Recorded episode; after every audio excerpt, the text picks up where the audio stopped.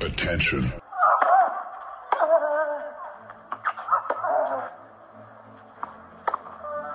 Bitte nehmen Sie schnell Platz, die Spieler sind bereit. Just quiet quickly, please. Für Hallo, da ist der Dominik Thiem. Quiet Please, den Tennisnet Podcast. Das verbale Hawkeye für alle Tennisfreunde, denen ein Aufschlag von John Isner nicht schnell genug ist. Hallo, hier ist Roger Federer. Wie tief ist der Sand in Roland Garros? Hallo, ich bin Julia Görges. Was hätte Dominik Thiem erst mit einer beidhändigen Rückhand anstellen können?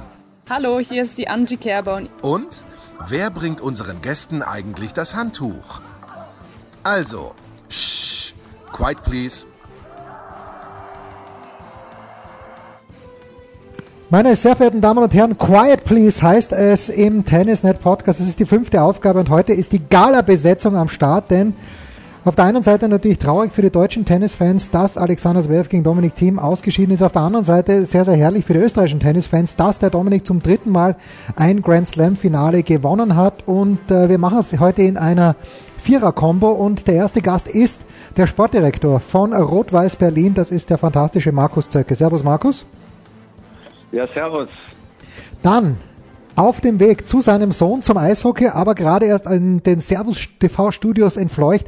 Das ist der Turnierdirektor von Kitzbühel, Alex Antonic. Servus, Alex. Servus. Höre dich dank Astinak im perfekt ausgebauten Dauerntunnel. Ich brauche Abkühlung, deswegen zum Eishockey. Ja, absolut. Und der Mann, der bei 35 Grad wahrscheinlich noch in Melbourne ist, der jetzt gewartet hat, bis der Dominik zur Pressekonferenz gekommen ist. Das ist von Servus TV der Coach von Peter Gojovcik. Nebenbei ist er auch noch Christopher Kaas. Servus Kasi. Servus, hallo, grüß euch. Kasi, für dich ein langer Tag, auch für den Dominik. Entschuldigung, Ja, Entschuldigung, Jens, aber ich bin total begeistert, dass alle mit Servus grüßen. Ja, schon. Das hat sich durchgesetzt. das muss so sein. Kasi, du hast einen sehr langen Tag hinter dir, der Dominik auch. Äh, der ist jetzt gerade so bei der Pressekonferenz gewesen, hat da mit dir geredet. Welchen Eindruck hat er dir vermittelt?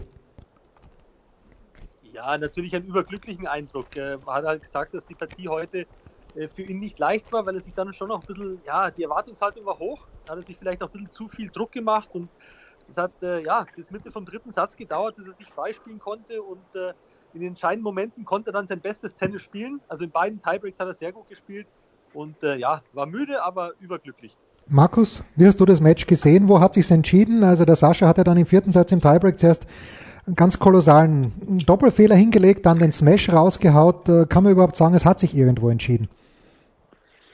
Ja, also ich muss dazu sagen, ich, ich konnte jetzt nicht das ganze Match sehen, weil ich ja noch eine Nebenbeschäftigung Ach, habe, aber genau diesen Smash, den du meintest, den habe ich natürlich gesehen. Also grundsätzlich muss ich mal sagen, und das weiß äh, mein ehemaliger Co-Kommentator auch, da haben wir beide ja schon Matches gemacht von den beiden, dass ich es eigentlich schon so sehe, dass der äh, Sascha Zverev noch ein bisschen Luft nach oben hat. Aber ich muss sagen, äh, Dominik Thiem ist unglaublich verbessert. Er hat verdient gewonnen. Er hat tatsächlich in den entscheidenden Phasen wirklich ähm, sein bestes Tennis spielen können. Er hat äh, die Nerven behalten. Er hat beide Tiebreaks zum Schluss hervorragend gespielt, wo Sascha so ein bisschen äh, ja gehemmt war vielleicht. Ähm, er ist diese paar Jahre älter, er hat ein bisschen mehr Erfahrung. Es ist jetzt, wie du sagtest, sein drittes Finale, das erste Mal nicht auf Sand.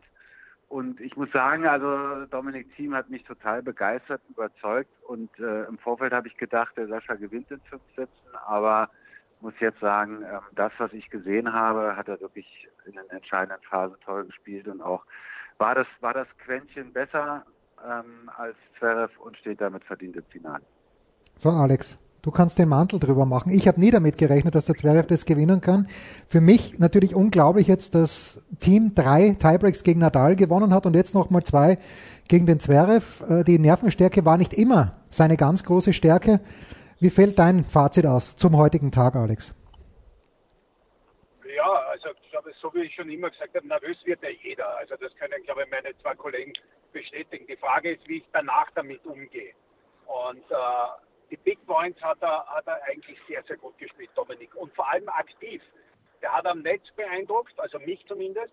Und eins dürfen wir nicht vergessen, äh, im dritten Satz, dass es überhaupt zum Tiebreak kommen ist, hat er zwei Satzfälle abklären müssen. Am Anfang vom dritten Satz, da hätte er fast die Chance gehabt auf ein Doppelbreak. Und dann hat er zwei Satzbälle abwehren müssen und er hat nicht gewartet auf einen Fehler, er hat selbst das Heft in die Hand genommen. Und das hat er gegen Nadal gemacht, das hat er auch gegen Zverev gemacht. Und das imponiert mir einfach, dass ich nicht warte, was passiert, sondern dass ich selbst aktiv bin. Und, und da hat er sich schon extrem verbessert, dass er danach geht und wenn du heute die Quoten am Netz anschaust, das war beeindruckend.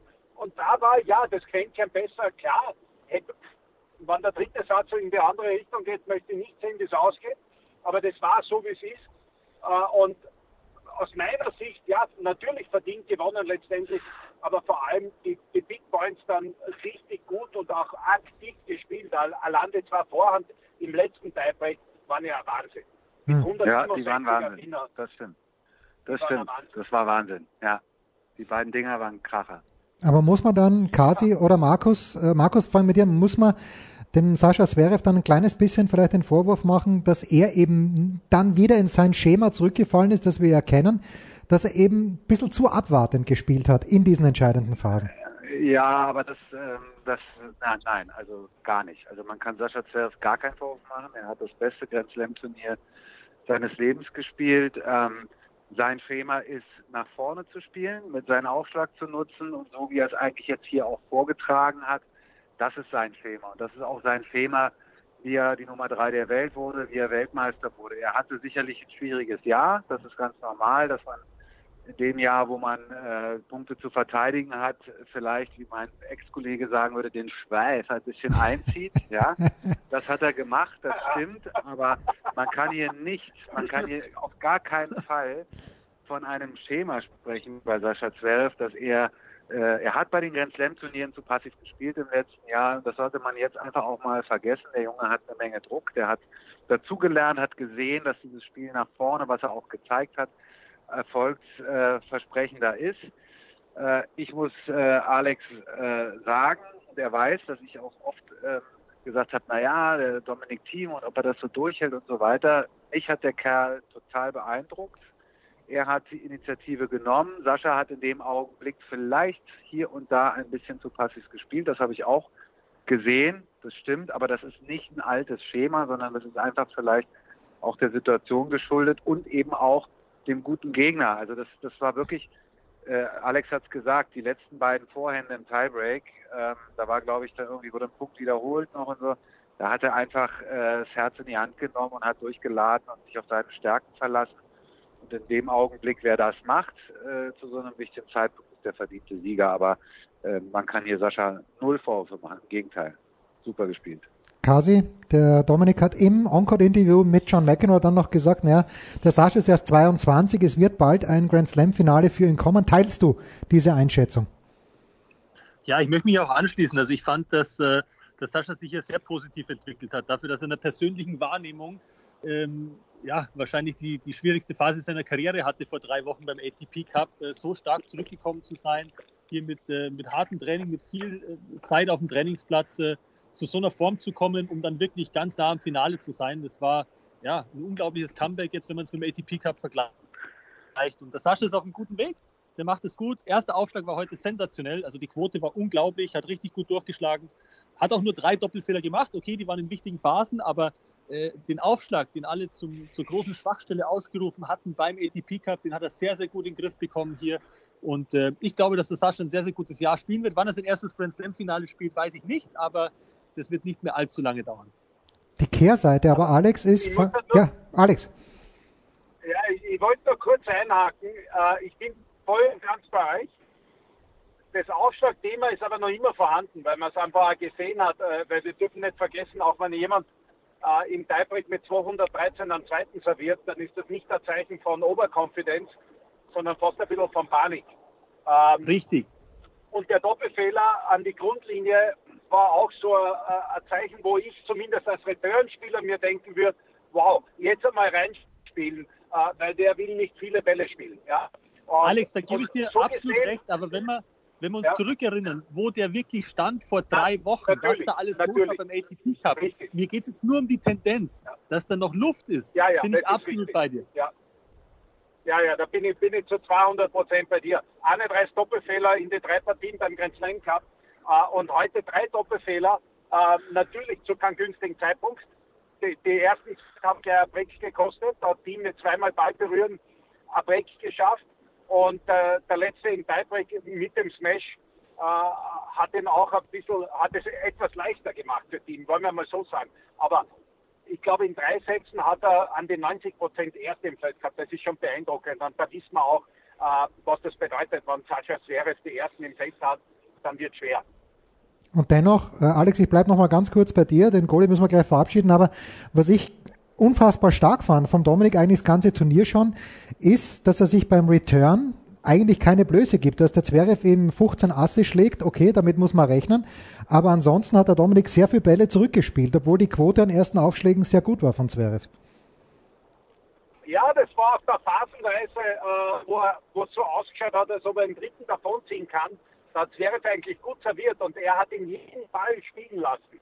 Und und das, was mir, also wo sich Zverev definitiv weiterentwickeln wird, am Weg nach vorne, da war Dominik einfach um, um eine Klasse stärker heute. Also wenn es irgendwo einen Klassenunterschied gegeben hat, am Weg nach vorne Richtung Netz und wie konsequent da vorne am Netz gespielt hat. Das hat mich, äh, der Dominik jetzt auch schon in der Zeitung kennt, am meisten beeindruckt. Ja. Da, ich weiß nicht, wie es meine Kollegen sehen, aber da wäre für mich die größte Luft nach vorne, wenn er eigentlich es angerichtet hat und dann äh, den Gegner nochmal zurückkommen lassen. Markus? Das habe ich jetzt nicht so genau verstanden. Das müsste Alex doch mal ganz kurz Nee, Alex, Alex meinte, dass äh, der Sascha eben noch äh, dort vor allen Dingen Luft hat beim Transition Game, wo er ans Netz vorkommt. Siehst du das auch so?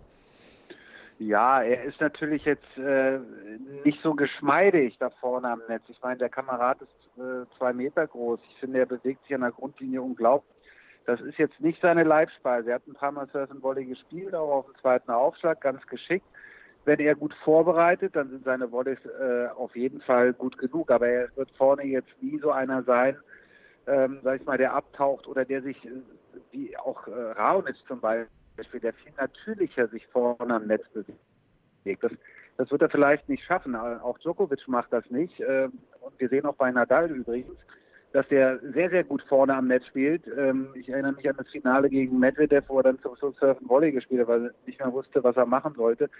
Das haben die schon noch ein bisschen besser auf dem Kasten und da hat er sicherlich auch noch Potenzial nach oben. Da, da, äh, das, das auf jeden Fall und das, das kann er lernen. Das ist ja das Gute bei ihm, dass man eigentlich bei ihm sieht, dass da noch viele Dinge sind, die er verbessern kann und darum ist ja auch ganz Tennis Deutschland zuversichtlich, äh, dass er irgendwann äh, auch die ganz großen Titel holt. Das schauen wir uns an, aber der nächste ganz große Titel, Kasi, wird am Sonntag vergeben. Die letzten beiden Matches hat Dominik Thiem gegen Novak Djokovic gewonnen und gar nicht einmal so unspektakulär. Das war ein 7-5 im fünften Satz in Roland Garros und das war ein 7-6 im dritten Satz bei den ATP Finals in London, wo Dominik, glaube ich, 52 Gewinnschläge auf seiner Rechnung, in seiner Bilanz dann stehen hatte. Ist denn, glaubst du, lieber Kasi, der Dominik ein bisschen im Kopf vom Joker? Ja, also ich glaube, dass der Dominik im Kopf vom Joker ist. Er hat nicht nur die letzten zwei gewonnen, sondern vier von den letzten fünf. Mhm. Also das ist schon äh, ist eine Hausnummer. Ähm, wir müssen ein bisschen schauen, die Vorbelastung, die der Dominik jetzt hatte mit der Partie gegen Nadal und heute, nicht nur körperlich, sondern natürlich auch psychisch, äh, war das ganz, ganz anstrengend. Er müsste zu 100 Prozent regenerieren. Ich weiß nicht, ob er das schafft. Ich traue es ihm zu, weil ich glaube, dass er sehr, sehr fit ist. Die Erkältung hat er überstanden. Wenn er 100 Prozent regeneriert ist, dann traue ich ihm durchaus zu, äh, dem Joker hier einen großen Fight zu liefern. Wir dürfen nicht vergessen, aber Djokovic hier siebenmal im Finale gewesen und siebenmal gewonnen. Also das sind jetzt nicht die Zahlen vom Nadal in Paris, aber viel fehlt da auch nicht. Und äh, da ist auch ganz, ganz klar, da braucht der Dominik einen absoluten Sahnetag, da muss ihm alles aufgehen und da wird er noch mehr Winner brauchen, als es beim ATP-Finale gemacht hat. Was, ähm, was am Spiel vom Dominik passt gut zum Spiel vom Djokovic? Also womit hat der Djokovic Probleme, Alex? Äh, zum einen bin ich ganz beim Kasi. Ich glaube schon, dass er im Kopf drinnen ist vom Joker. Äh, gerade mit den zwei Siegen, gerade mit dem Sieg 5 im fünften äh, in äh, Paris, aber natürlich auch mit dem Master-Sieg. Das war der erste Sieg auf Hauptplatz übrigens gegen den Joker. Und er hat die Schläge, mit denen er von hinten Winner schlagen kann. Und das hat aus meiner Sicht nur noch Stan Wawrinka. Mhm. Gegen den hat er nie so richtig gern gespielt. Natürlich muss er es mischen, er hat heute eh gesagt. Er muss riskieren, er darf aber nicht übertreiben. Und das ist das Schwierige. Und er muss die Phasen nutzen, die Joker eigentlich immer wieder einmal hat, wo er sich so eine kurze Auszeit oder Konzentrationsauszeit nimmt. Und wenn er da sein bestes Tennis abrufen kann, die Phasen muss er nützen. Und äh, ich bin beim Kasi, er muss sich voll regenerieren, die Speicher auffüllen. Ich habe gerade eben mit einem Sportwissenschaftler geredet, der gesagt hat, im Normalfall 48 bis 72 Stunden, dass du nach Ausbelastung wieder regenerierst, die hat er nicht die Zeit. Also da muss Stober und Konsorten ganze Arbeit leisten, dass er voll fit in dieses Finale geht. Aber ich freue mich riesig drauf und ja, Joker ist der Favorit, aber Dominik hat sehr wohl seine Chance. Sonntag 9.30 Uhr bei Servus TV in Österreich bei Eurosport. Äh, Markus, abschließende Frage. Dein alter Spätzle Boris Becker hat gesagt, dass dieser Extratag Pause für Novak Djokovic kein Vorteil sein muss, eher ein Nachteil ist, weil der Nole so aus seinem Rhythmus rauskommt. Gehst du da mit mit Becker? naja gut, er weiß das natürlich viel besser, aber äh, gar keine Frage. Ähm, ich weiß auch nicht, ob äh, diese zwei Tage Pause, ob das unbedingt ein Vorteil ist, denn äh, er hat jetzt auch nicht viele viel Kraft gelassen in seinem Match gegen Federer. Äh, man könnte sich jetzt vorstellen, dass er dann vielleicht sein Leben zu sehr genießt und dann so ein bisschen diesen Fokus verliert. Ich glaube auch nicht unbedingt, dass dieser Tag mehr ein Vorteil ist für Djokovic. Ähm, ich glaube auch, dass wenn man das Turnier beobachtet hat, dass die beiden besten Männer im Endspiel stehen. Ähm, äh, ich sehe auch äh, eine, durchaus eine Chance für Dominik Thiem, diese ganze Euphorie und was der geleistet hat hier bei dem Turnier und auf welchem Niveau er spielt. Das könnte ihn tragen. Ähm, wenn Djokovic seine beste Leistung abruft, er hat viel Erfahrung, auch diesen zwei Tagen Pause umzugehen und dann eben bereit zu sein, würde ich äh, immer noch sagen, ähm, wenn ich jetzt äh, 100 Euro wetten würde, würde ich die auf Djokovic setzen. Aber so wie Alex sagte, ich glaube, er hat seine Chance. Es ist mehr als eine Außenseiterchance. Ähm, trotzdem setze ich auf Djokovic am Sonntag. Gut, dann hast du es fast überstanden. Wer gewinnt bei den Frauen, Markus? Wie bitte? Wer gewinnt bei den Frauen? Bei den Frauen? Oh, Halleluja. Oh, das ähm, hat er schon abgehakt. Das hat er schon abgehakt, da, Dabei also, gibt ähm, ich habe ich hab, ich hab jetzt relativ, relativ, relativ wenig von Sofia Kennen gesehen. Ähm, auch das Match gegen Barty nicht. Ich hätte das nicht geglaubt. Ja. Äh, Muguruza habe ich selbst kommentiert. Äh, es war ein fürchterliches Match gegen Pavlyuchenko war, aber ein sehr gutes Match dann gegen Halep. Äh, wenn die ihren Rhythmus kriegt, ähm, dann ist sie gefährlicher. Ähm, und sie hat schon zwei Grand Slams gewonnen, also da würde ich es ähnlich sehen. Äh, leichte, leichte Vorteile für Gabinier Muguruza. Kasi, das Siegerpärchen, das am Sonntagabend in den Sonnenuntergang tanzt, according to Christopher Kaas, ist wer? ähm, bei den Mädels, die ähm, Nein, Muguruza. Ja. Und bei den Jungs, ja, natürlich nehme ich den Dominik Team jetzt. Also, wie gesagt, der ist im Kopf vom, vom Djokovic, das haben wir ja gerade schon analysiert. Wir sind ja alle bei Servus TV natürlich auf einer Euphoriewelle und die wollen wir weiterreiten und äh, ich glaube, dass der Dominik das am Sonntag gewinnen kann. So, und der Alex kennt die Sophia kennen natürlich extrem gut. Alex, nimmst du Dominik und Sophia oder ist es äh, Novak und Garbinje? Wie schaut dein Siegerkappel aus? wäre jetzt total einfach, Gabinier und äh, Novak zu nehmen. Aber ich, so wie du gesagt hast, ich kenne die so viel kennen und die muss man zweimal schlagen. Also die kommt immer wieder. Äh, ich glaube, dass die auch nicht zurückzuckt, wenn sie die Chance hat. Ich glaube, die holt sich den Titel und äh, ich tippe auf vier Sätze Team gegen Djokovic. Gut. Naja, dann. Team. Für Team. Für Team. Dann setzen wir da den Haken dran, freuen uns auf den Sonntag. Danke Markus Zöcke, danke Christopher Kaas, danke Alexander Antonic. Quiet Please, das war die fünfte Ausgabe. Tennisnet, der Podcast. Wir hören uns wieder. Schon bald auf diesem Sender. Spiel, Satz, Sieg. Das war Quiet Please, der Tennisnet Podcast. Liked uns auf Facebook, folgt uns auf Instagram und verpasst auf keinen Fall unsere Live-Ticker auf tennisnet.com. Neben all den anderen Artikeln, Gewinnspielen und Serviceberichten.